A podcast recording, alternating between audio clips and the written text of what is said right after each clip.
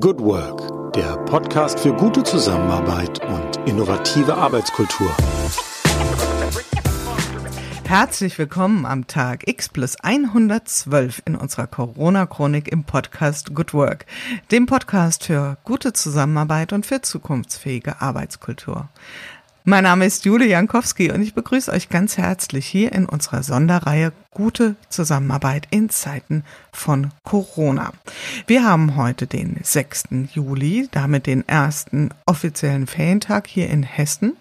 Und ihr erinnert euch, ähm, wir haben unsere Corona-Chronik gestartet am 16. März. Das war der Tag, an dem die Schulen bundesweit geschlossen wurden. Der Lockdown folgte. Mittlerweile sind wir lang, längst in einem neuen Zustand hier in Deutschland. Das hat mit Lockdown nicht wirklich etwas zu tun eher mit so einer Art reguliertem Alltag. Und ähm, das wird auch nach wie vor sehr stark diskutiert. Ganz aktuell heute oder übers Wochenende das Thema Maskenpflicht. Ähm, wird sie bleiben? Wird sie fallen? Einige Bundesländer äh, brechen vor und sagen, wir brauchen das aktuell bei dem Infektionsgeschehen nicht mehr. Und ähm, da entzünden sich durchaus die ein oder andere hitzige Diskussion. Insgesamt ähm, ist unser Blick eher ein wenig auf Deutschland beschränkt. Wir schauen natürlich auch dahin, was bedeutet jetzt die Feriensaison für das Geschehen hier in Deutschland.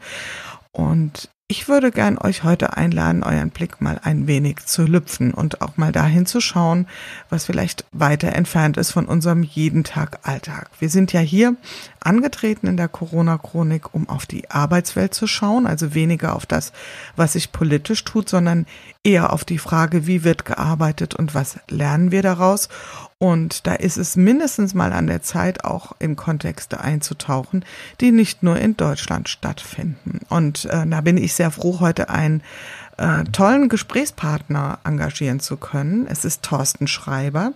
Thorsten Schreiber ist Gründer und Vorstand der Africa Green Tech AG. Africa Green Tech AG ist ein Sozialunternehmen, die Infrastruktur bereitstellen wollen für den globalen Süden, wie er das ausdrückt. Und der globale Süden, das werden wir aber gleich noch feststellen, ist viel mehr als nur Afrika. Aber jetzt erstmal ein freundliches Hallo und herzlich willkommen, lieber Thorsten. Hallo, liebe Jude, schön, dass ich dabei sein darf. Ja, ich habe mich sehr gefreut, denn du bist tatsächlich ja sehr viel unterwegs. Du bist ähm, viel in auf dem gesamten Globus unterwegs und auch viel als Speaker auf Bühnen, aber da kommen wir später zu. Jetzt erstmal zu dir ganz, ganz persönlich. Wie geht's dir heute am 6. Juli? Wie bist du vielleicht auch in den Tag gestartet? Ja, danke der Nachfrage. Also mir geht's gut, ich bin gesund. Also zumindest was Corona angeht, habe ich zum Glück keine ähm, Infektion. Wir sind auch im ganzen Team bisher ähm, zum Glück nicht ähm, in irgendeiner Form angesteckt worden. Ähm, und ja, den Tag habe ich heute gestartet mit der Vorfreude auf unser Gespräch natürlich. Wunderbar, ja, sehr schön. Und vielleicht, also wir, wir haben ja wirklich das jetzt nur ganz, ganz grob mal in den Raum gestellt, was Africa Green Tech macht. Und ich glaube, das darfst du ein bisschen auflösen und erklären, was euer Sozialunternehmen, und da fällt schon das erste Stichwort, Sozialunternehmen, womit es sich genau beschäftigt und was sozusagen eure große Vision ist. Ja, vielleicht fangen wir mit der Vision an. Tatsächlich wird die auch sehr oft von Journalisten gefragt, wo, wo unser Unternehmen hin möchte und äh, was man dann auch als Mensch alles schaffen kann in seiner Lebenszeit. Und ähm, Aida und ich, meine F Frau, haben dann 2016 ähm, bei einer Rückfrage eines Interviews tatsächlich mal gesagt, wir wollen drei Millionen Menschen bis 2030 mit nachhaltiger Energie, Wasser und Kühlketten versorgen. Und äh, die Zahl kam zustande, weil tatsächlich war das eine ZDF-Reportage, äh, die dann 2017 auch ausgestrahlt wurde. Und ähm, wir wussten das eigentlich damals noch nicht so richtig, wo die Reise hingeht. Äh, dazu fehlt uns noch Erfahrung. Und wir haben dann einfach gesagt, pro eigenem Kind eine Million Menschen, das macht Sinn. Und so kamen die drei Millionen zustande. Äh, seitdem möchten natürlich einige Leute, dass wir mehr Kinder kriegen. Aber ähm, das ist im Moment mal erstmal im Raum. Was bedeutet das? Ähm, wir haben eine auf Containern basierte Technologie entwickelt, die in erster Linie 100 Prozent erneuerbare Energien in Ländern, wo viel die Sonne scheint, ähm, ermöglicht und dahinter aber eine ganze Menge Querschnittstechnologien bereitgestellt, die es eben ermöglichen, in die Wertschöpfungsketten einzusteigen. Ähm, in Ländern, in denen überwiegend zum Beispiel landwirtschaftlich oder Subsiditätswirtschaft äh, betrieben wird. Das heißt, die Menschen bauen das Essen, was sie verbrauchen, selber an. Ähm, und dort kann eben durch die Wertschöpfungsketten, zum Beispiel durch Kühlung, äh, enorme Steigerungen erreicht werden. Also einfach in dem Wirtschaftskreislauf. Und ähm, darauf haben wir uns spezialisiert, sind damit auch sehr erfolgreich. Wir messen das. Und konkret bedeutet das, Stand heute haben wir in Subsahara-Afrika, dort konkret in den Ländern Mali und Niger, ähm, kommen wir sicher auch noch drauf zu sprechen, ähm, 20 Dörfer in der Versorgung. Ähm, in so einem Dorf steht dann von uns in der Regel ein Solar-Tainer. Das ist unser mobiles Kraftwerk. Dieses mobile Kraftwerk kann ungefähr 50 Kilowatt Peak Energie leisten. Und wir haben einen Lithium-Ionen-Speicher, äh, der dann bis zu 300 Kilowattstunden, erzähle ich dann gerne auch ein bisschen mehr, was das am Ende konkret bedeutet, ähm, an ähm, Speicher für den Abend aufbauen, so dass wir eben in diesen Dörfern mittlerweile fast 16 Stunden am Tag ähm, Energie liefern können und das eben weit hinaus über das, was man von sogenannten Home-Solar-Systemen kennt, ähm, die eben auch äh, allgemein ja immer in Afrika zum Einsatz kommen. Wir können eben mit unserer Anlage tatsächlich auch Handwerker und kleine Unternehmen, die dort entstehen, dann mit Strom versorgen. Und das ist so unser Alleinstellungsmerkmal, äh, neben einigen anderen Punkten, auf die ich dann gerne nochmal im Detail eingehe. Mhm. Jetzt habe ich mich einfach mal selbst beobachtet, während du das alles so geschildert hast. Und du hast in einem Satz, in einem Nebensatz äh, quasi gesagt, ähm, man muss sich ja als Mensch fragen, welche Aufgabe kann man in seiner Lebenszeit be bewerkstelligen oder schultern. Und da habe ich so gemerkt, wow, das ist eine echt große Frage. Ähm, was war der Moment, wo du dir die Frage gestellt hast, wie kann ich diese wir sprechen ja nicht nur von Energie, sondern wirklich Infrastruktur den Menschen zur Verfügung stellen. Was gab es da so eine Initialzündung oder was war so ein, gab es so ein Aha-Moment oder wo du gesagt hast, das ist jetzt einfach meine oder besser gesagt unsere Aufgabe? Ja, es gab drei, äh, glaube ich, Meilensteine, um, um auf den Punkt zuzugehen. Das tatsächlich hast du recht. Das ist auch eine etwas, was man natürlich dann nicht, äh, man steht nicht morgens an irgendeinem Tag auf und hat das klar vor Augen. Das ist eine Entwicklung. In meinem Fall ist das eine Entwicklung, die über viele Jahre gegangen ist. Ich hatte ähm, eine Zeit in meinem Leben, in der ich nicht besonders nachhaltig unterwegs war. Ich war sehr intensiv äh, in der Modebranche aktiv. Und ähm, der erste Wendepunkt, um auf deine Frage zurückzukommen, würde ich äh, die Geburt meiner Tochter 2009 ähm, beschreiben. Äh, das, ich war noch mitten in dem Eindruck der damaligen Wirtschaftskrise. Wir erinnern uns, 2008, 2009 hatten wir eine ganz ähnliche Situation wie heute, allerdings nicht mit diesem Ausmaß. Aber auch dort war damals schon in meinem Unternehmen der Umsatz um 80, 90 Prozent eingebrochen und man fragte sich so nach dem Sinn und der Zukunft. Und in dieser Zeit ist meine kleine Tochter geboren. Und ähm, als ich diese, dieses äh, kleine Geschöpf ähm, in meinen Händen hielt, habe ich mir wahnsinnig viel Gedanken gemacht, was für eine Zukunft ich ihr biete. Und wir hatten zu dem Zeitpunkt, das war so kurz vor iPhone, kurz vor der iPhone-Zeit, das war noch nicht so digital wie heute, ähm, ging es aber auch schon um, um die viele Jahrzehnte andauernden Veränderungen in unserer Umwelt. Und ähm, von da an hat mich eigentlich immer so ein Albtraum äh, begleitet, bei dem sie ähm, in diesem Traum war sie dann eine erwachsene junge Frau. Ich war alt, war sozusagen im Krankenbett und sie kam da mit Gasmaske rein und hat mich dann gefragt, warum wir ihren Planeten zerstört haben. Und das hat mich lange verfolgt und äh, war dann letztendlich die Initialzündung ähm, für mich selbst, mich der Klimaschutzbewegung anzuschließen.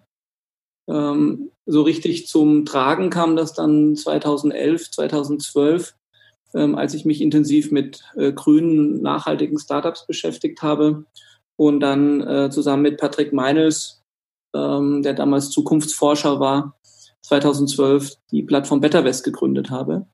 Ähm, BetterWest ist bis heute eine ähm, ja, Crowdfunding-Plattform für Energieprojekte auch im globalen Süden und kümmert sich eben um die Finanzierung mit Kleinanlegern für, sag ich mal, äh, Projekte in, in, in Ländern, in denen es eben sehr schwierig ist, äh, Geld zu allokieren. Ähm, das war, glaube ich, der, der erste große Meilenstein. Ähm, den zweiten Meilenstein, der ist dann zwei Jahre später, im Juni 2014, als ähm, in Mali eine schwere Krise zu Ende ging. In dieser Krise ähm, hatten sich dann Islamisten im Norden des Landes auf die Hauptstadt zubewegt. Und die Franzosen haben dann eingegriffen, diesen Vormarsch gestoppt. Aber Mali drohte damals zu zerteilen in zwei Teile. Und ähm, meine Frau Aida, äh, die aus Mali stammt, ähm, deren äh, Familienangehörigen, also konkret einer oder zwei unserer Schwager, hatten dann eben äh, mich eingeladen, ich soll doch bitte nach Mali kommen. Äh, das ganze Land liegt sozusagen brach und sie brauchen dringend Hilfe bei der Energieversorgung. Und die hatten das sozusagen am Rande über meine, meine Schwägerinnen mitbekommen, dass ich irgendwas mit Energie mache. Also gemeint war die, diese Crowdfunding-Plattform für Energieeffizienzprojekte BetterWest. Und ich hatte dann meiner Frau gesagt, du, ich kann da nicht wirklich helfen, was soll ich da in Mali? Ähm, wir, wir, wir machen hier ähm, Projekte im Bereich Heizungskosteneinsparung äh, in Deutschland. Und äh, wir kamen zu dem Zeitpunkt ja noch überhaupt nicht auf die Idee, in, in Afrika Projekte zu finanzieren. Und ich habe mich dann trotzdem breitschlagen lassen und bin dann äh, tatsächlich äh, wenige Tage später vom Energieminister von Mali gesessen und habe dort eine Better West Präsentation gehalten auf Deutsch. Das war legendär. Ähm, hat natürlich überhaupt nichts zu tun mit den Dingen, die der Minister von mir wollte. Ähm, dennoch war ich natürlich hoch interessiert an, an, an diesen Themen und, und ähm, hatte dann gefragt, ob ich mal so ein Kraftwerk sehen dürfte, mit dem momentan Strom produziert wird. Daraufhin nahm der Minister sein Telefon und rief den ähm, Direktor der staatlichen Energieversorgung an. Ähm, hier wäre so ein Deutscher, der würde uns helfen, also uns in Malian. Ähm, ich soll ihm doch bitte mal unser das größte Kraftwerk zeigen in Mali. Daraufhin bin ich dann mit der Wagenkolonne äh, in, nach Dar es Salaam, das ist ein, ein Stadtteil von Bamako, und stand dann plötzlich in einem 20 Megawatt Dieselkraftwerk, ähm, was ähm, 170.000 Liter Diesel verbrannte am Tag. Und äh, das Kraftwerk, das sind riesige Dieselgeneratoren, muss man sich vorstellen, wie in so großen alten Schlachtschiffen ähm, aus 1959 Baujahr. Und ähm, das war für mich, ja, das war so vergleichbar vielleicht wie, wie äh, Moses, der irgendwo auf dem Berg Gott trifft. Ähm, so ähnlich hat sich das angefühlt. Für mich war zu diesem Zeitpunkt klar, ähm, meine Zukunft und meine Lebenszeit möchte ich investieren, dass solche Dinge, Dinger vom Netz gehen und keinen Strom mehr produzieren. Ähm, das war dann, glaube ich, der wichtigste Wendepunkt in meinem Leben, beruflich gesehen auf jeden Fall. Und hat natürlich auch enormen Einfluss auf meine Beziehung gehabt. Ähm, von da an haben wir uns dann ähm, praktisch ja, bis heute diesem Problem angenommen. Das Problem ist eben, äh, Diesel zu verbrennen, um damit in Afrika Strom zu produzieren. Bin dann nach Hause gereist und ähm, mache die Geschichte ein bisschen kürzer. Also ähm, am Ende kam dann eben das Konzept der mobilen Solarkraftwerke raus. Das kam hauptsächlich aus der Finanzierungsproblematik. Ähm, ich hatte gemerkt, dass ähm, kein Mensch in Mali irgendwelches Geld investieren möchte, schon gar nicht aus Deutschland. Und ähm, habe mich dann extrem frustrierenden ähm, Gesprächen äh, aussetzen müssen über ein, zwei Jahre. Und ähm, später haben wir dann eben dieses Projekt entwickelt, ähm, die Assets, also die, den eigentlichen Wert des Investitionsgutes, in dem Fall eben diese Solatena, so zu gestalten, dass man sie an einen Investor verpfänden kann. Was eigentlich das Geheimnis oder die Idee dahinter? Es ist also gar nicht so eine technische Innovation gewesen zu dem damaligen Zeitpunkt, sondern tatsächlich ein, ein Finanzierungskonzept. Ähm, also es ist eine Finanzierungsinnovation, würde ich sagen. Ja, und dann der letzte, dritte Abschnitt, ähm, glaube ich, um deine Frage dann vollständig zu beantworten. Was war dann so der letzte Triggerpunkt, wo es dann auch zu dieser Vision mit den drei Millionen kam? Äh, das war tatsächlich äh, in dem Zeitraum der äh, ZDF-Reportage. Ähm, da war es so, dass ähm, wir, wir waren in Mali und in, in Niger, um ähm, eben über mögliche Dörfer äh, zu verhandeln, haben einige Dörfer besucht und ich habe dann eine CDF-Anfrage bekommen über ähm, den Chefredakteur von Planet E. Der saß zu dem Zeitpunkt in einer Jury ähm, die uns einen Umweltpreis ähm, verliehen hatte. Und ähm, der Redakteur hatte daraufhin dann seine Redaktion gebeten, doch sich das Projekt mal näher anzugucken. Er findet es sehr interessant. Und ähm, ja, so kam es dann eben dazu, dass das CDF sich entschieden hat, eine, eine 30-minütige Dokumentation über Afrika Green Tech zu machen. Äh, allerdings wollten sie das aus Kostengründen verknüpfen mit einer anderen Recherche äh, über Fluchtbewegung in Niger. Und äh, wir waren zu dem Zeitpunkt in Niger noch gar nicht richtig aktiv. Wir hatten ein Dorf besichtigt und hatten geplant, in den nächsten Jahren dann aktiv zu werden. Ähm, jedenfalls kam es dazu, dass die, das CDF dann gesagt hat, also der Dreh muss im September stattfinden, 2017, ansonsten kriegen sie den nicht in den Kasten, weil da sind sie sowieso dort. Und dann haben wir zwischen Mai und September einen Solatena gebaut und den nach Niger transportiert, sind dann runtergeflogen, haben den mit dem CDF in Amalul, unserem Nigerdorf, aufgebaut, was aus heutiger Sicht immer noch den Rekord darstellt. Wir haben es noch nie geschafft, ein Dorfprojekt schneller zu machen. Tatsächlich war diese Dokumentation dann sehr erfolgreich, die wurde dann kurz danach ausgestrahlt und dort war ja auch dann die Frage nach dem, wo soll das hingehen. Ähm, und mir war dann eben bewusst, dass es durchaus möglich ist, ähm, das zu skalieren, wenn man die Prozesse und die Finanzmittel so stringent ähm, organisiert, dann könnte man eben auch hunderte solcher Anlagen in kürzester Zeit bauen und aufbauen. Und ähm, da war dann für mich auch klar, äh, wenn diese Idee skalierbar ist, dann äh, kann das sehr groß werden. Und mhm. so trauen wir uns das auch tatsächlich zu, ähm, auf den Punkt, diese Menschen oder diese Energieanlagen ähm, aufzubauen. Da kommen ja ganz viele Punkte zusammen. Erstmal vielen Dank für deine wirklich sehr spannende Schilderung, wie, wie du äh, oder wie ihr in dieses ähm, Thema eingestiegen seid, wie ihr zu der Gründung des Unternehmens kamt. Und es kommen ja ganz viele Dinge zusammen. Also erstmal die tatsächlich die, die, die Not oder die, die Aufgabe erkennen und als relevant äh, festzustellen. Und ich glaube, das war jetzt ähm, der, der eye-opening Moment, als du da in diesem Dieselkraftwerk standest. Zumindest habe ich das so verstanden. Mhm. Ähm, aber auch gleichzeitig, wo steckt ähm, die Innovationskraft drin? Ist es eine technologische Antwort in erster Linie oder geht es um Business- oder Investitionsmodelle? Und ähm, wenn du jetzt mal so auf deinen beruflichen Alltag guckst, bevor Corona hereinbrach, weil das ist ja auch die große Überschrift hier in unserer Chronik, was war so bestimmt in deinem Arbeitstag? Kann man das sagen? Also wie, wie müssen wir uns das vorstellen? Was du permanent zwischen äh, dem globalen Süden, ähm, zwischen Ländern in Afrika, in Südamerika und Deutschland hin und her? Hast du mehr mit den Menschen vor Ort zu tun? Bist du hier auf, Investit äh, auf Investitionssuche oder auf Investorensuche? Was, was ist sozusagen der Blumenstrauß in deinem beruflichen Alltag? Nee, ich würde sagen, es ist kein Blumenstrauß, es sind im Wesentlichen drei Rosen in drei verschiedenen Farben, eine gelbe, eine rote und eine lilafarbene. Ähm, die sind auch wieder drei Themen. Äh, das, sag ich mal, überstrahlendste und größte Thema ist definitiv Finanzierung. Ähm, wir haben ähm, global gesehen eine Bewegung, die sich Impact Investing nennt, die sehr stark getrieben ist. Einerseits durch die äh, Klimaschutzdebatte, andererseits tatsächlich durch die Sinnfrage, auf die wir im Rahmen der Corona-Diskussion sicher auch nochmal kommen.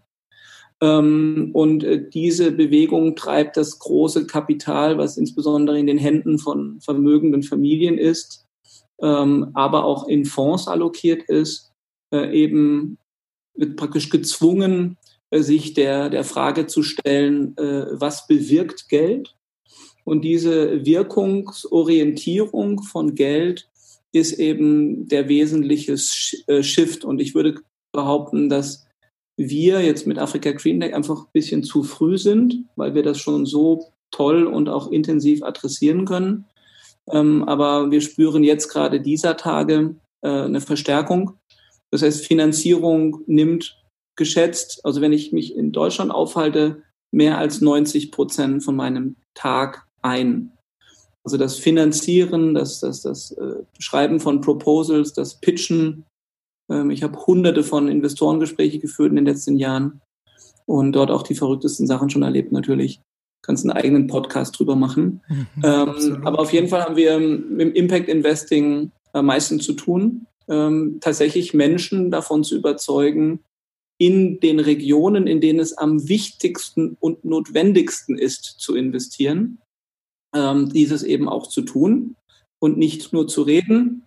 So ist ja auch dieses Hashtag nix bla bla entstanden, was ich vor einigen Jahren geprägt habe, weil es mir in diesen Gesprächen irgendwann immer nur noch auf die Nerven ging, dass Leute erzählt haben, man müsste mal tun, selber über die Ressourcen verfügten, es dann aber nicht getan haben. Ähm, das ist der eine Themenkomplex, die erste Rose. Die zweite Rose ähm, ganz sicher ist äh, die große Herausforderung im globalen Süden überhaupt Geschäfte zu machen oder überhaupt beruflich aktiv zu sein.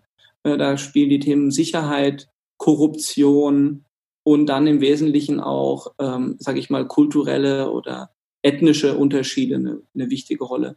Hier spielt natürlich auch meine Ehe, meine Beziehung eine große Rolle. Eine, ähm, ohne AIDA als äh, Mitgründerin von Africa Green Tech wäre das Ganze nicht möglich, weil ich wäre in diesen äh, Regionen äh, äh, hilflos und auch verloren. Ähm, dort ist sie dann eben die Stärke. Und das Spannende ist, dass durch diese beiden äh, verschiedenen Menschen, die in Liebe zusammen sind, das ist ja, das ganze Projekt ist durch Liebe getragen und auch durch Liebe initiiert. Und äh, Liebe ist sozusagen der Schmierstoff, der das alles zusammenhält. Und gleichzeitig hat dieses Unternehmen dann auch unsere eigene Beziehung geheilt. Weil wir hatten in den Jahren zuvor äh, immer Probleme, unsere wechselseitigen ja, ähm, Kulturen miteinander zu vereinbaren. AIDA war, wenn sie hier, und das ist ja jetzt auch gerade ganz aktuell, sehr, sehr äh, in, in, im Fokus der Öffentlichkeit, AIDA war hier immer von Anfang an von, von dem sogenannten Alltags- oder systemischen Rassismus äh, betroffen. Egal, ob wir einkaufen gegangen sind oder auf Ämter gegangen sind, äh, als schwarze Frau aus Mali wurde sie immer als Flüchtling oder als Schmarotzer oder irgendwas wahrgenommen. Das hat sie sehr belastet, weil sie ist ein sehr stolzer Mensch.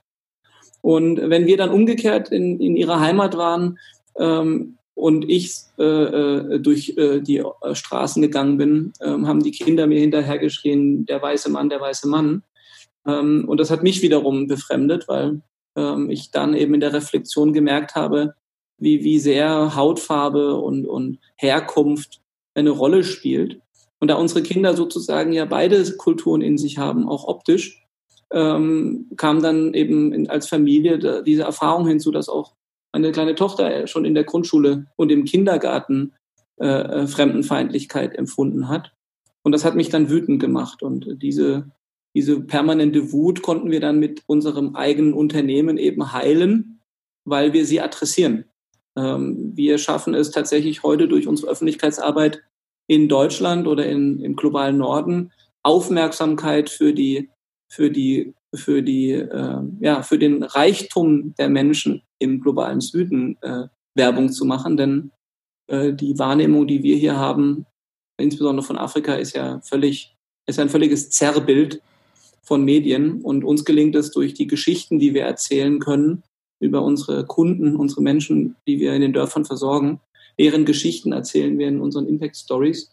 Und dadurch kriegen wir immer wieder sehr, sehr viel Feedback von Menschen und auch wie dir, die sagen, Mensch, das habe ich ja gar nicht gewusst, Mensch, das ist ja stark und oh wow und ist ja toll. Und ähm, langsam gelingt es uns, diese schrecklichen Bilder aus den Köpfen zu bringen, die die Entwicklungshilfe der letzten 40, 50 Jahren kreiert hat, von Fliegen auf Kindern mit dicken Bäuchen und äh, die, die, die traurigen Augen, äh, die am Verhungern sind, äh, die Dürren und all diese Kriege und Terror. Das gibt es auch, ja, aber eben nicht nur. Hm, das ist ja tatsächlich zur Ikonografie geworden von Afrika für viele von uns. Und ähm, ich glaube, da muss man ganz schön viel Spucke aufwenden und gegen diese Bilder, gegen diese mächtigen Bilder, die da entstanden sind, auch ähm, dagegen zu halten. Ich will jetzt gar nicht sagen, dagegen anzukämpfen, aber vielleicht ist es am Ende sogar ein Kämpfen ich würde ganz gerne jetzt mal rüberschwenken zum Thema Corona. Was, ähm, es klingt jetzt vielleicht ein bisschen platt, die Frage, aber was hat sich ganz konkret für euch bei Africa Green Tech verändert durch Corona? Hat sich überhaupt was verändert oder sagst du, das ist für uns eine Fußnote, eine Randnotiz? Ähm, wir haben so viele Aufgaben, so viele Bälle in der Luft, dass das nur ein weiterer war. Wie, was hat sich konkret da für euch ähm, verändert? Naja, ich glaube, wir haben ganz viele Bälle in der Luft. Das Problem ist, wir müssen sie jetzt alle zwischendrin desinfizieren. ähm, Schönes ja, Bild, ja. Es hat sich verändert. Ähm, du viel. Es hat sich viel verändert. Ähm, ich, ich müsste auch das wieder drei teilen. Wir haben heute wirklich so ein, so ein Dreiteil. So ein Dreier, so ein Dreier-Schritt. Ich mag drei. Ich habe das auch. Also, ähm, es hat sicher eine persönliche Komponente. Was macht das mit mir selbst oder mit der eigenen Familie? Ich glaube, das kennen wir alle, auch deine mhm. Zuhörer. Mhm. Ähm, es hat beruflich natürlich zwei Aspekte, also den Teil, der hier in Deutschland stattfindet, unser deutsches Team oder in Deutschland angestelltes Team und eben ähm, unsere, äh, sage ich mal, Standorte ähm, in Mali und Niger sowie die Projekte in ja, zehn anderen Ländern, an denen wir jetzt vor Corona gearbeitet haben, die also, wo eben Pilotprojekte und so weiter im Gespräch sind. Ähm, in Mali und Niger ist es so, dass wir da auch wiederum äh, ähm, zwei Aspekte haben. Wir haben einmal das, was unser Team angeht, also die Mitarbeiter von Afrika Green Tech und ähm, natürlich unsere Anlagen, unsere Standorte, unsere Dörfer, die Kunden. Ähm, wenn ich das so der Reihe nach vielleicht kurz abarbeiten sollte, äh, fangen wir mal mit dem, mit dem, mit dem deutschen Teil an. Ähm, also wir sind, äh, wie du deinen Podcast 16. März gestartet hast, das war für uns sicher auch ein Tag, der in Erinnerung blieb. Da habe auch ich meine Mitarbeiter aus Sicherheitsgründen ähm, alle nach Hause geschickt und gesagt, wir müssen erstmal gucken, was hier passiert. Ähm, wir haben dann hier einen Zaun aufgestellt und äh, es war ja auch dann, wie man sich erinnern kann, eine sehr hohe Unsicherheit und ich will schon fast sagen Panik. Und dann hat er sich ja schon vorgestellt, dass da irgendwo die Leichen auf den Straßen rumliegen. Ähm, und haben dann auch erstmal so reagiert, wie glaube ich viele.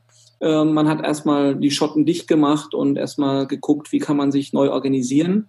Äh, zu diesem Zeitpunkt äh, sind dann erstmal alle Projekte, die am, am Laufen waren, alle Reisen, alle Events, die wir auch brauchen, um eben auch auf unser Projekt aufmerksam zu machen, auf unser Unternehmen, ähm, die sind alle erstmal gestoppt und abgesagt gewesen. In unserem Fall war das ein bisschen schlecht, weil wir ähm, sozusagen in den finalen Zügen unserer neuen Webseite und unserer Finanzierungsrunde ähm, standen. Also die sollte ursprünglich am 4.4.2020 starten. Und wir haben an dieser, an diesem Relaunch, wie man neudeutsch sagt, also an der kompletten Überarbeitung unseres Internetauftritts, ähm, zuvor ja fast neun Monate gearbeitet. Und das ganze Team war natürlich dann hier eigentlich so in der Vorfreude der Veröffentlichung ähm, nach fünf Jahren äh, äh, Überarbeitung unserer ganzen Kommunikationsmittel. Und plötzlich sind wir dann alle nach Hause gegangen. Und das war erstmal sehr schmerzhaft, enttäuschend und auch ähm, erschreckend, weil wir in so einem, ja, ich, so einem tollen, wir hatten so einen Elan gerade im Team. Und ähm, ja, das ging jetzt praktisch bis ähm, Anfang Juni, Mitte Juni haben wir dann den Betrieb hier wieder aufgemacht und haben das eben alles von zu Hause gemanagt. Äh, dort konnten wir natürlich einige Leute, insbesondere unsere Techniker und, und, und ähm, die Leute, die sozusagen an, an, den, an den Containern arbeiten, die konnten ja nicht reisen. Sie sind dann zum Teil auch in Kurzarbeit gegangen, einfach auch um die, äh, das Unternehmen zu entlasten. Das hat auch ganz gut funktioniert. Ähm, wir haben dann aber gemerkt, dass man als Sozialunternehmen von den äh, riesigen Milliardenpaketen, ähm, daran kann man nicht partizipieren, also die kann man nicht nutzen, um, um das Unternehmen zu stützen. Das war dann sehr schmerzhaft. Wir haben da mit sehr vielen Leuten gesprochen. Ich hatte dazu auch einiges veröffentlicht. Ähm, das war dann sehr enttäuschend. Und da hatten wir natürlich dann auch große Sorge, wie geht's weiter? Ähm, wie, wie machen wir hier in Deutschland weiter mit dem Team? Ähm, kurzer Schwenk dann auf die private Situation. Äh, wie alle anderen äh, haben wir dann plötzlich drei Kinder äh, zu Hause gehabt, gleichzeitig keine Mitarbeiter mehr in der, im Büro. Das heißt, ich war ähm, sozusagen Lehrer, äh, Kindergärtner und Ein-Mann-Armee in einem. Ähm, mein Team hatte dann im halben Stundentakt äh, Google Hangouts in meinem Kalender. Und ich habe, glaube ich, noch nie in meinem Leben so viel Arbeit und Stress gehabt wie in den letzten 100 Tagen. Ähm, und das äh, ja, war keine schöne Erfahrung für mich persönlich. Hm. Nichtsdestotrotz zurück zu dem Unternehmen. Ähm, alle haben, also die meisten haben durchgehalten und auch mitgekämpft.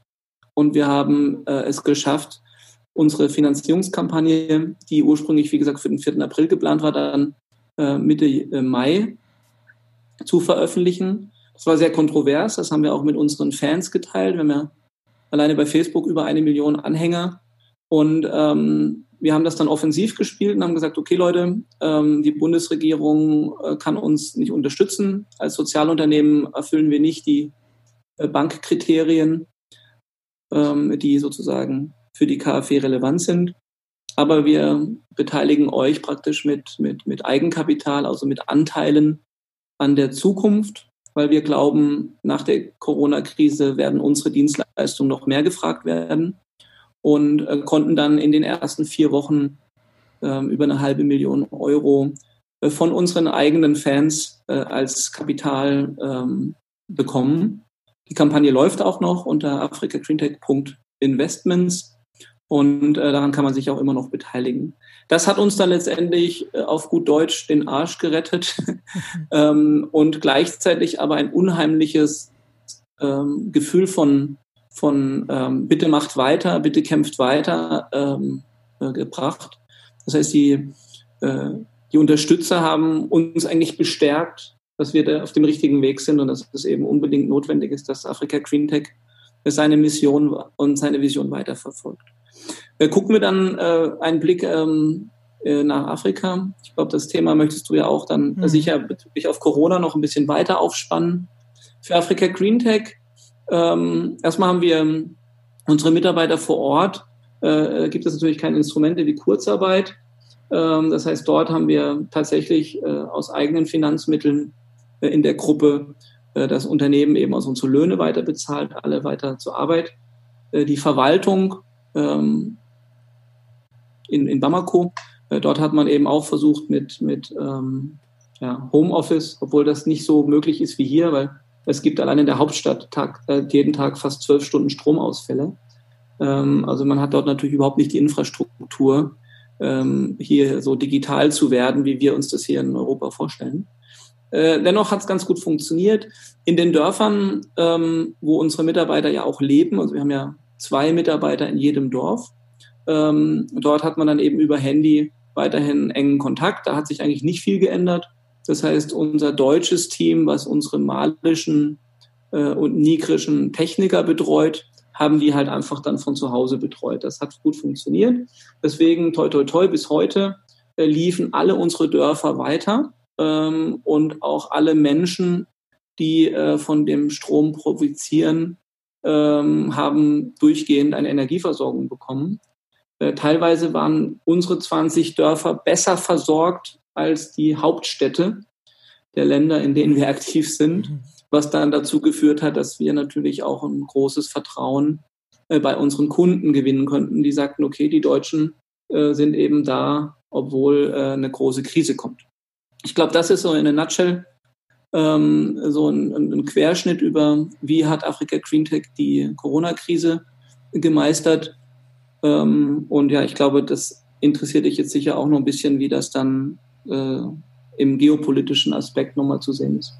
Ja, natürlich. Und vor allen Dingen, also was mir einfach auffällt, an allen Stationen, die du bisher geschildert hast, waren es ja immer wieder große Hürden, die du ähm, überwinden musstest. Und ähm, irgendwie ist es dir auch, ich fand das auch sehr stark in deinen äh, Schilderungen gelungen, zum Teil auch wirklich eine Wut in eine schöpferische Kraft ähm, zu übersetzen.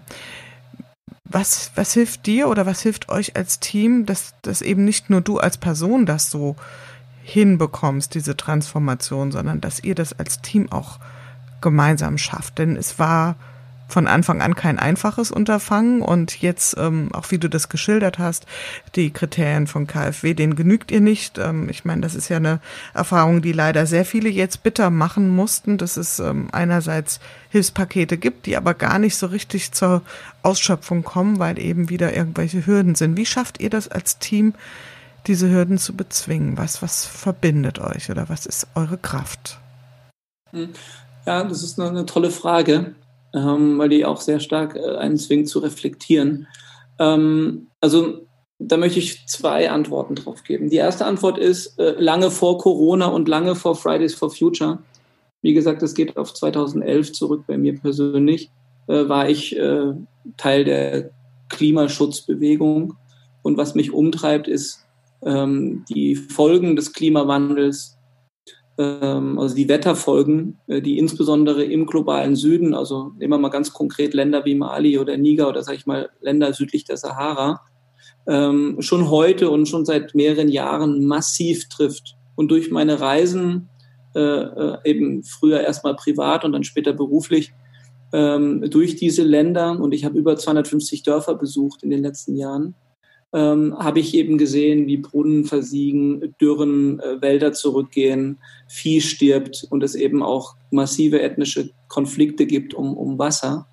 Ähm, war mir das schon ja, sechs, sieben Jahre, ist mir das sehr, sehr bewusst und deswegen bin ich auch als politischer Aktivist ähm, sehr aggressiv ähm, in den sozialen Medien unterwegs und versuche Leute wach zu rütteln und sagen, Leute, ähm, bitte guckt da hin, bitte schaut hin, was passiert, äh, wenn sich äh, Millionen Menschen äh, im globalen Süden auf den Weg machen, dann haben wir hier in Europa ein massives Problem. Wir sehen heute schon nach, ich sage jetzt mal nur 800.000 Flüchtlingen im Rahmen des Syrien-Konfliktes, äh, dass unser Land äh, an die an, äh, gespalten ist, dass wir Rechtsradikale haben, dass wir in ganz Europa rechte Regierungen haben, dass unsere Freiheitsrechte zurückgehen und so weiter.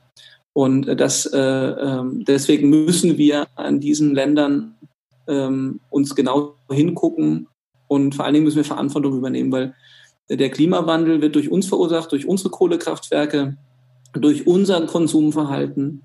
Und die Menschen dort haben gar keinen CO2-Fußabdruck. Die leben in ihren Hütten, äh, bauen Reis oder Mais an äh, und, und, und haben nicht mal, also wenn sie eine Zigarette rauchen, dann ist das ihr einziger, äh, eine, ihre einzige Emission.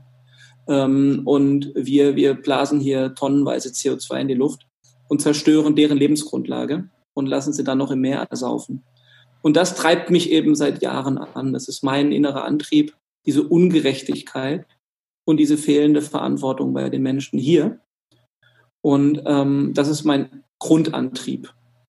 Und sowohl Fridays for Future, was mich eben schon vor Corona sehr, ähm, sage ich mal, angetrieben hat, als jetzt auch die Corona-Krise selbst und der Umgang damit, verstärken eigentlich nur meine Wut, von der du gesprochen hast, die dann eben dazu führt, dass ich noch stärker versuche, äh, die Themen voranzutreiben, noch offener und noch direkter äh, anspreche, so wie ich das jetzt auch beim Sommer of Purpose gemacht habe in München. Ähm, da saßen ja die ganzen Vorstände von Procter Gamble und von, von H&M und von Siemens und wie sie alle hießen. Und da habe ich den Leuten eben auch einen Spiegel vorgehalten. Und es nützt eben nicht, äh, äh auf papierloses Büro umzustellen und sich dann in irgendeinen ESG-Score zu verirren, zu glauben, man ist jetzt nachhaltig, sondern ähm, es bedarf äh, radikaler, riesiger Umstellungen. Und ähm, Corona hat da jetzt erstmal ganz viele Sachen meiner Meinung nach ähm, aufgezeigt, gute und schlechte, können wir noch besprechen. Aber jetzt bezogen auf uns ähm, oder auf mich selbst hat es eigentlich nur mich bestärkt, dass ich mit meiner Art zu denken und mit meiner Art zu handeln, nämlich sozial und, und ähm, Ressourcen ähm, schonen, ressourceneffizient äh, auf dem absolut richtigen Weg bin und war. Ich glaube, wir sind da an einem ganz äh, entscheidenden Punkt, was du geschildert hast. Es gibt ja vielleicht so zwei Perspektiven, die man auf so ein radikales Umdenken werfen kann. Man kann sagen, ähm, man fordert es ein, weil man einfach sieht, dass es so eben nicht weitergehen kann. Also wirklich aus einem ganz radikalen Weg von dem hier. Also das ist, würde das, glaube ich, ganz gut beschreiben, was du für dich selbst in Anspruch nimmst. Das sagst, es muss sich etwas ändern. Das ist ja so eine Wegbewegung hin. Die Frage dabei ist ja immer, inwieweit kann man die Erfahrung, die du selbst gemacht hast oder das Erlebte, was du selbst für dich erspürt hast, übertragen auf andere. Also mhm. inwieweit mhm. gehen die diesen Schritt mit? Ja, weil du die Einsicht hast, auf Basis von Erfahrung oder von Erkenntnis zu sagen, ähm, wir müssen etwas ändern. Inwieweit ist, springt da der Funke über? Ein anderer Ansatz wäre ja auch zu sagen, ähm, dieses radikale Umdenken, das kann ja, klingt ja erstmal sehr unbequem und ist es vielleicht, aber vielleicht gibt es auch eine Möglichkeit, das in eine positive Vision zu tauchen. Ähm, also zu sagen, nicht nur, wir müssen uns ändern, weil sonst ähm, stirbt der Planet, sondern auch, wie kann es ihr gut aussehen? Ja. Welche Antwort, genau, welche Antwort habt ihr da drauf sozusagen, auf diese Vision, auf diese, eher nicht auf das dystopische, sondern das utopische Bild? Ja, das ist, ähm, sehr, sehr schön, dass du das sagst. Tatsächlich ähm, bin ich da ja auch eine Lösung. Ähm, oder nicht ich, sondern äh, wir. Also wir, die wir hier arbeiten oder an dieser Vision gemeinsam arbeiten. Das sind auch die Menschen, die ähm, mit mir zusammen äh, da arbeiten. Ich sehe das nämlich ganz genauso wie du. Ähm, man kann ähm, nicht immer nur schimpfen und sagen, was man alles tun müsste und sich da hinter seinem Facebook-Account äh, verstecken und, und tolle Sprüche raushauen, sondern man muss erstmal selber handeln. Und das, glaube ich, ist auch einer der Gründe, warum ähm, wir sehr viele, sehr viel Zuspruch erfahren. Wir handeln. Ähm, und zwar werden wir eben auch als Macher wahrgenommen, ähm, weil wir in den allerextremsten Ländern der Erde unterwegs sind und es uns dort eben trotz dieser ganz schwierigen Umstände äh, gelingt, Veränderungen ähm, herbeizuführen, positive Veränderungen, sogenannter Impact. Und dieser Impact führt eben dazu, dass andere Leute ja sich schon fragen müssen, warum sie denn nicht auch aktiv werden. Wenn sie es selber nicht aktiv werden, dann müssen sie sich zumindest gefallen lassen die Frage, warum sie uns, die wir sozusagen an der Front kämpfen, nicht massiv unterstützen. Und ähm, ich bin voll bei dir. Letztendlich muss man erstmal äh, das positive Narrativ selbst leben und auch selbst beweisen. Und das ist uns gelungen. Ähm, wir haben in den ersten Jahren unserer Arbeit immer nur Neins gehört.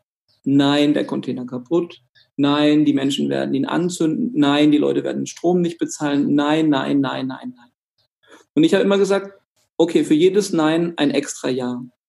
Und ähm, diese, diese, diese, ja, manche würden sagen, vielleicht bin ich zu stur, aber ich wollte beweisen, dass das funktioniert. Ich wollte beweisen, dass man etwas tun kann wenn man möchte und dass, wenn diese Bewegung wächst, auch andere Menschen sich der anschließen und eben auch bereit sind, an dieser Vision mitzuwirken. Und äh, das ist tatsächlich heute interessanterweise mitten in Corona auch passiert. Also unsere Bewerbungen, wir hatten vorher schon sehr viele Bewerbungen, insbesondere über die sozialen Medien auf Facebook und so weiter, aus Afrika heraus, wollten natürlich viele bei uns Elektriker werden. So viele Dörfer haben wir im Moment noch gar nicht, die ganzen Menschen zu beschäftigen, äh, kann aber noch kommen sondern nein, wir haben also eben auch sehr viele Bewerbungen, meistens von, von jungen, gut ausgebildeten Menschen hier in Deutschland. Und diese Zahl der Initiativbewerbungen, ja, also ohne dass wir irgendwelche Stellenanzeigen geschaltet haben, die haben sich in der Corona-Zeit verzehnfacht. Ähm, und diese Verzehnfachung ist für mich ein ganz klares Indiz, äh, dass es eben richtig und wichtig ist, äh, positiv an diese Sachen ranzugehen und sagen, ja, es äh, ist ganz schlimm bestellt um alles, aber statt zu reden und statt irgendwelche Plakate in die Luft zu halten, lasst uns handeln, gemeinsam handeln und dort können wir, und deswegen sind wir auch ein Sozialunternehmen, denen können wir ein positives Beispiel sein. Und dieses positive Beispiel kann man sich dann eben zum Anlass nehmen, selbst aktiv zu werden. Deswegen muss man nicht auch in Mali äh, äh Dörfer elektrifizieren, das erwarte ich von niemandem, sondern man kann sich zumindest mal damit auseinandersetzen, wenn jemand sowas Schwieriges schafft, dann geht's doch auch im Kleinen. Dann kann ich doch vielleicht etwas mehr Nächstenliebe haben. Oder ich kann Menschen, die nicht, äh, die aus anderen Ländern kommen, mit mehr Offenheit begegnen. Oder ich kann mich, kann mich engagieren. Wenn ich kein Geld habe zum Investieren, kann ich ehrenamtlich aktiv werden.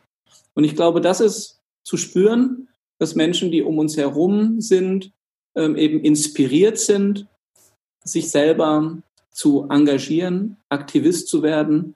Und das geht eben auch im Kleinen. Und für mich ist da jede, jeder kleine Schritt sehr hilfreich. Ähm, und ich glaube, Afrika Green Tech ist deswegen auch ganz sicher Quell von Inspiration für viele Menschen. Und darauf sind wir natürlich auch sehr stolz. Mhm. Ja, ich glaube auch. Und es ist, wie du es beschreibst, nothing beats uh, first-hand experience. Und was ja passiert ist, finde ich ganz spannend zu beobachten in der Corona-Krise, ist, dass wir über viele Themen, die sehr, sehr wichtig sind, auch das Thema Nachhaltigkeit, nicht mehr gesprochen haben, weil wir ja nur noch über ein Thema gesprochen haben, zumindest hier in Deutschland. Aber was wir getan haben, ist, wir haben es gelebt äh, oder stärker gelebt. Also es ist quasi aus der Theorie verschwunden oder aus dem öffentlichen Diskur Diskurs nahezu und eher in der Erfahrung angekommen. Und ähm, was ist das Resümee, was Menschen gezogen haben, dass sie jetzt eher zu Unternehmen wie zu euch zum Beispiel kommen? Wie erklärst du dir diesen Zustrom? Ist es diese ähm, die Erfahrung, die sie gemacht haben oder ein Denkprozess, ein Reflexionsprozess? Was glaubst du? Ja, also da, da, bin ich sehr sicher, was das ist. Also können wir auch gerne die Marie, die neben mir sitzt, fragen. Die sitzt seit 14 Tagen bei Afrika Green Tech, hm. äh, was sie bewegt hat, hierher zu kommen. Ähm, aber also was ich wahrnehme, ist, dass Menschen erstmal gemerkt haben, wow, viele Sachen brauchen wir nicht. Ja, also ähm, man kann auch telefonieren, man muss nicht fliegen. Ähm, ich glaube, das ist eine ganz wichtige Erkenntnis. Wir haben gemerkt, dass ähm, Social Distancing sich eben total scheiße anfühlt und dass man eben Begegnung braucht und dass Menschen äh, Mensch sind, weil sie sich begegnen, austauschen, lachen, weinen, berühren. Und das hat uns erstmal, glaube ich, wieder stärker bewusst gemacht, was Nächstenliebe bedeutet oder Menschlichkeit und Menschenwürde an sich. Viele haben das natürlich erstmal egoistisch ausgelegt und materialistisch, äh, obwohl wir hier in Deutschland, glaube ich, äh, finanziell da noch weit weg sind von, von, von zumindest in der, in, in der großen der großen Masse äh, mit wirklichen Entbehrungen. Im Gegenteil, ich habe sehr viele Menschen wahrgenommen, die gesagt haben, endlich habe ich mal Zeit für Komma Doppelpunkt. Mhm. Ähm, und andere natürlich haben Angst um ihren Arbeitsplatz und äh, viele mussten je nach Branche ähm, auch ihre, ihre Betriebe aufgeben und ähm, was wahnsinnig dramatisch ist. Äh, wobei man dann eben bei vielen Sachen auch fragt, und das ist ähm, sicher auch jetzt vielleicht ein bisschen provokant, aber ähm, brauchen wir so viel Autohäuser?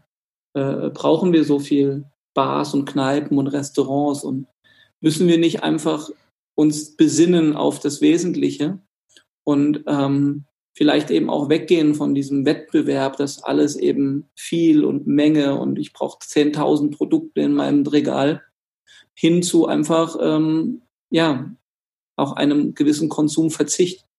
Und dieser Konsumverzicht würde ja dann vieles heilen, was vor Corona ein Problem war.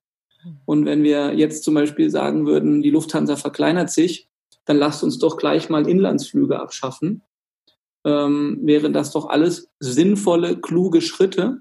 Deswegen kann man ja trotzdem weiter existieren. Aber jetzt müssten wir eben umbauen. Und ich glaube, das ist für mich ein, ein ganz klares Indiz, dass in dieser Zeit insbesondere junge Menschen, es bewerben sich hauptsächlich junge Menschen bei uns, dass manche sagen, Moment mal, ähm, das Essentielle ist es nicht, äh, wahnsinnig viel Gehalt zu bekommen und irgendwo bei, bei, bei Nestlé zu arbeiten oder sonst was, sondern ähm, ich möchte mit meinem Leben etwas tun, was dem Planeten zumindest nicht schadet. Ja?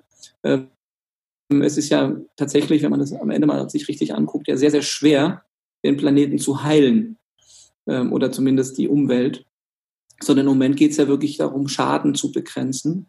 Und ähm, ich glaube, wir gehören zumindest zu den Unternehmen, die jetzt nicht aktiv Schaden anrichten. Und äh, das treibt die Leute tatsächlich dazu, bei uns mitzumachen. Mhm.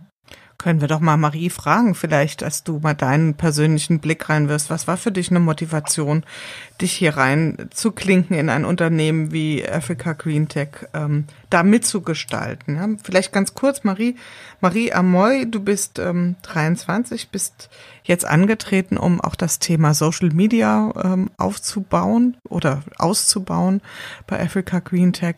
Vielleicht magst du deine persönliche Motivation mal kurz schildern, dass wir da auch noch dich ein wenig Entschuldigung für die Ausdrucksweise anzapfen dürfen. Nee, sehr gerne. Ähm, also für mich persönlich, ich habe ähm, in Leipzig Afrika-Studien studiert und habe auch einen persönlichen Bezug dazu. Mein Papa kommt aus Togo und ich war auch schon öfter in Togo und ich finde es einfach unglaublich, was für eine Ungerechtigkeit einfach herrscht auf der Welt, das, was Thorsten eigentlich auch gerade gesagt hat. Und ich glaube, gerade so meine Generation sieht einfach, dass so viel schief läuft auf der Welt und für mich war ganz wichtig, dass ich nach dem Bachelor in ein Unternehmen einsteigt, das wirklich was verändern will. Und Thorsten und Africa Green Tech will es auf jeden Fall. Und äh, wo einzusteigen, ähm, die wirklich was machen. Also wie gesagt, nichts Blabla, sondern wirklich aktiv auch was machen. Und ähm, genau einfach was Sinnvolles machen und ähm, was, was wirklich nachhaltigen Impact auch lebt quasi. Und ähm, ja, einfach diese Ungerechtigkeit ein bisschen abzubauen, weil es einfach nicht sein kann, dass die Leute in Togo beispielsweise, ähm, die Re Regierung macht beispielsweise dort nicht so viel. Also man kann von der Regierung nicht so viel erwarten und die Leute können ähm, von sich aus, wenn man keine Ressourcen hat oder keine, kein Strom auch, kein Wasser, dann kann man aus eigener Kraft ähm, nicht unbedingt was machen. Also es ist nicht so, dass die Leute irgendwie ähm, nicht wollen, weil das ist, glaube ich, auch oft was äh, in Europa so der Glaube ist, dass die Leute dort irgendwie zu faul sind, um was zu machen, sondern es geht wirklich darum, sie haben keine Chance. Und Africa Green Tech bringt durch Strom beispielsweise einfach schon Chancen, was machen zu können. Also dass die Leute auch selbst äh, sich was aufbauen können. Also man kommt jetzt nicht mit Africa Green Tech dahin und sagt, hey, ähm, wir zeigen euch jetzt, wie es funktioniert und wir helfen euch, sondern es ist eher so, okay, wir geben euch die Chance, ähm, selbst was zu verändern oder selbst was in eurem Land ähm, zu machen. Mhm. Und das ist so für mich was ganz wichtig ist, dass es eben keine Entwicklungshilfe ist, sondern ähm, auf Augenhöhe den Leuten begegnet und ähm, genau als Partner einfach was vorantreiben will. Ja, im Prinzip ja auch das Konzept der Selbstwirksamkeit. Wenn ich ja selbst das Gefühl habe, dass ich mit meinem eigenen Handeln etwas verändern, etwas bewirken kann, dann genau. setzt das ja unheimlich viel frei. Ja, also vielen Dank für deinen Blick mhm. darauf, auch für deine Motivation. Ich würde ganz gern mit euch oder ähm, könnt ihr beide schauen, ähm, ein, ein, ein bisschen einen, einen Strich unter das ziehen, was wir aus Corona gelernt haben. Und ähm, vielleicht eine Frage, gibt es denn so etwas, äh, Thorsten, wo du sagst, das vermisse ich regelrecht aus der Zeit vor Corona? Also das hätte ich gern sofort wieder da. Ähm, ja, ähm, auf jeden Fall. Also die, ich habe ähm, jetzt, wo die Schule wieder aufmachte, meine Tochter zur Schule gebracht und bin dann aus dem Auto ausgestiegen, habe mich umgedreht und dann stand so ein kleines Mädchen im Alter von meiner Tochter, so zehn Jahre, mit Maske ausgerüstet vor mir und hat mich angeguckt, als würde ich sie gleich umbringen, weil ich keine Maske trug. Ich stug ja gerade aus dem Auto aus, um den Schulranzen meiner Tochter zu geben. Und dieses, dieser erschrockene Blick auf mich, der hat mich, äh, äh also der beschäftigt mich tatsächlich die letzten Tage. Das ist, äh, dass dieser Umgang mit der Corona-Krise dazu geführt hat, dass Menschen voreinander Angst haben, obwohl sie ja nichts haben. Also ich würde diesen, das war ja normalerweise in einer, in, in einer normalen Zeit vor Corona, ähm, hätte man Guten Morgen gesagt und äh, viel Spaß in der Schule. Und äh, das Mädchen wechselt dann irgendwie äh, die Straßenseite und hat plötzlich Angst, dass ich hier ähm, jetzt der Corona-Anstecker bin. Äh, wir hatten dann tatsächlich in der Schule auch zu dem Zeitpunkt zwei Verdachtsfälle und einer war auch positiv. Ähm, insofern waren alle wirklich, auch die Eltern, sehr verängstigt. Aber wenn ich deine Frage so beantworten dürfte, äh, dann wünsche ich mir definitiv äh, zurück, dass wir uns wieder be begegnen. Und selbst wenn jemand Covid-19 hat oder, oder erkältet ist oder kannst irgendwas, bleibt er doch einfach ein, ein liebenswerter, normaler Mensch. Mhm ähm, dass das, also der Umgang mit, mit dieser Pandemie hat äh, meine Meinung in den Köpfen sowas von Angst gesät, die ich am Anfang auch gespürt habe. Aber mittlerweile ähm, sehe ich das eben etwas differenzierter. Und ich glaube, mhm. das müssen wir alle tun.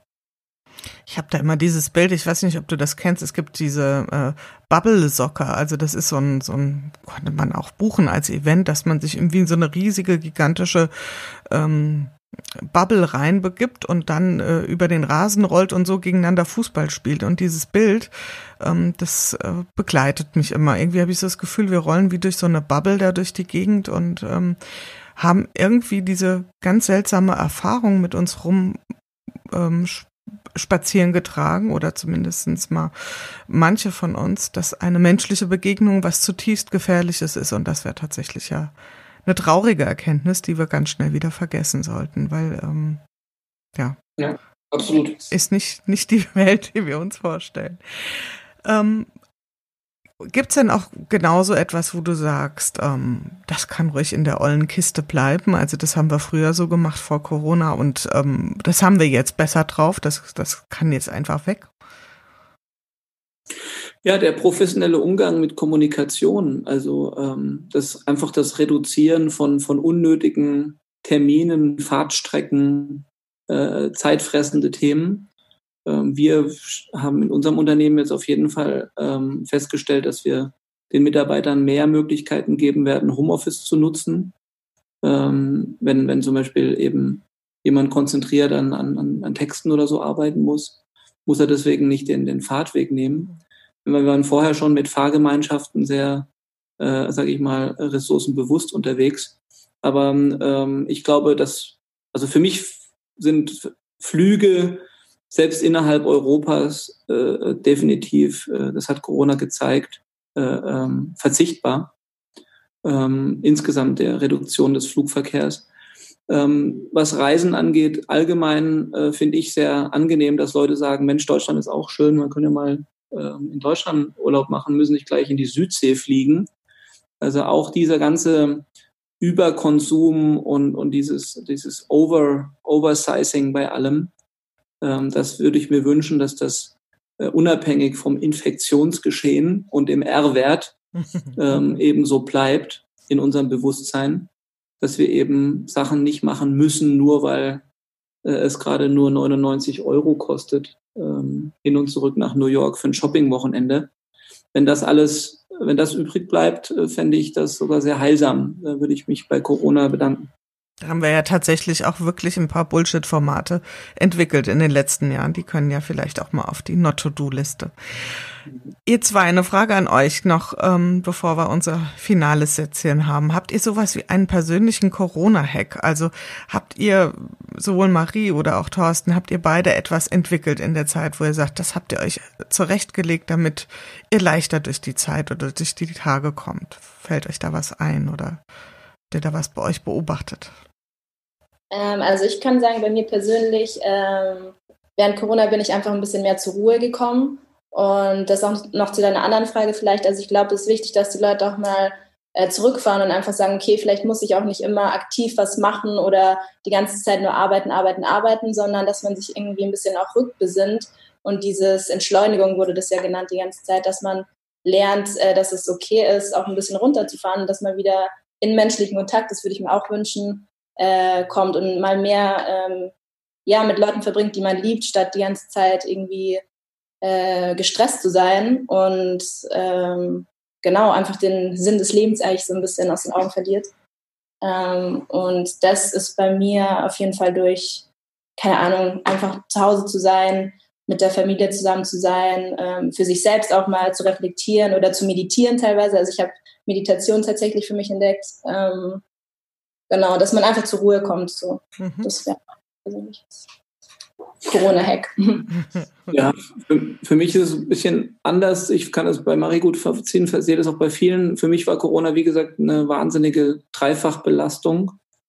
Dadurch, dass äh, Mitarbeiter uns hier also ihre Aufgaben halt nicht äh, machen konnten, es blieb alles an mir hängen. Zusätzlich war ich praktisch beim Steuern der Mitarbeiter über, über Internet eigentlich im, im Dauer-Online-Zustand.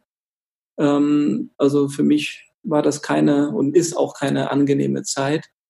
Ähm, was ziehe ich als Konsequenzen oder dein Corona-Hack? Ähm, tatsächlich, dass wenn wir die Krise jetzt hoffentlich bald ähm, zumindest zum Teil überstehen, möchte ich definitiv ähm, Ressourcen umändern, so dass ich ähm, da nicht mehr so alleine an der Front bin. Also ich möchte versuchen, das auf breitere Schultern zu verteilen ähm, eben auch durch junge Mitarbeiter, die dann eben auch Aufgabenbereiche übernehmen. Also Marie soll ja äh, den ganzen Social Media Bereich ähm, jetzt mit aufbauen oder ausbauen, wie du so schön gesagt hast. Wir sind da ja schon ganz gut. Aber ähm, ich, das habe ich ja auch noch selber gemacht. Das heißt sozusagen, ich war ja auch noch Kommunikationszentrale, ähm, weil das natürlich den Investoren auch geschuldet ist. Die wollen ja immer so ganz nah am Puls der Zeit sein. Und ähm, da hoffe ich, dass ich jetzt dass Marie praktisch mich da auch entlastet und, und künftig eben die tollen Geschichten, die es zu erzählen gibt, selbst erzählt. Und dann muss ich mich nicht auch noch nachts drei Stunden hinsetzen und Facebook-Posts ver veröffentlichen. Ähm, insofern, ich lerne daraus, äh, dass ich mich selber etwas äh, besser rausnehmen muss. Und ähm, insofern hat Corona mir geholfen, dass ich dieses Thema jetzt äh, aktiv angehe, äh, mich selbst sozusagen etwas zurückzunehmen. Mhm. Wunderbar, da habt ihr beiden schon implizit ohne konkrete Aufforderung mein finales Sätzchen wunderbar beantwortet, nämlich das lautet immer, wenn ich bislang etwas aus Corona gelernt habe, dann ist es das. Wunderbar beantwortet. Ihr beiden, ich danke euch ganz herzlich für eure Zeit, die ihr euch genommen habt, eure wertvolle Zeit, auch für die wertvolle Begegnung, wenn auch digital vermittelt, aber dennoch, äh, glaube ich, ganz menschlich und nah. Und für ähm, den, die Horizonterweiterung definitiv eine andere Perspektive mal drauf zu werfen als nur das, was hier in Good Old Germany ähm, vor sich geht.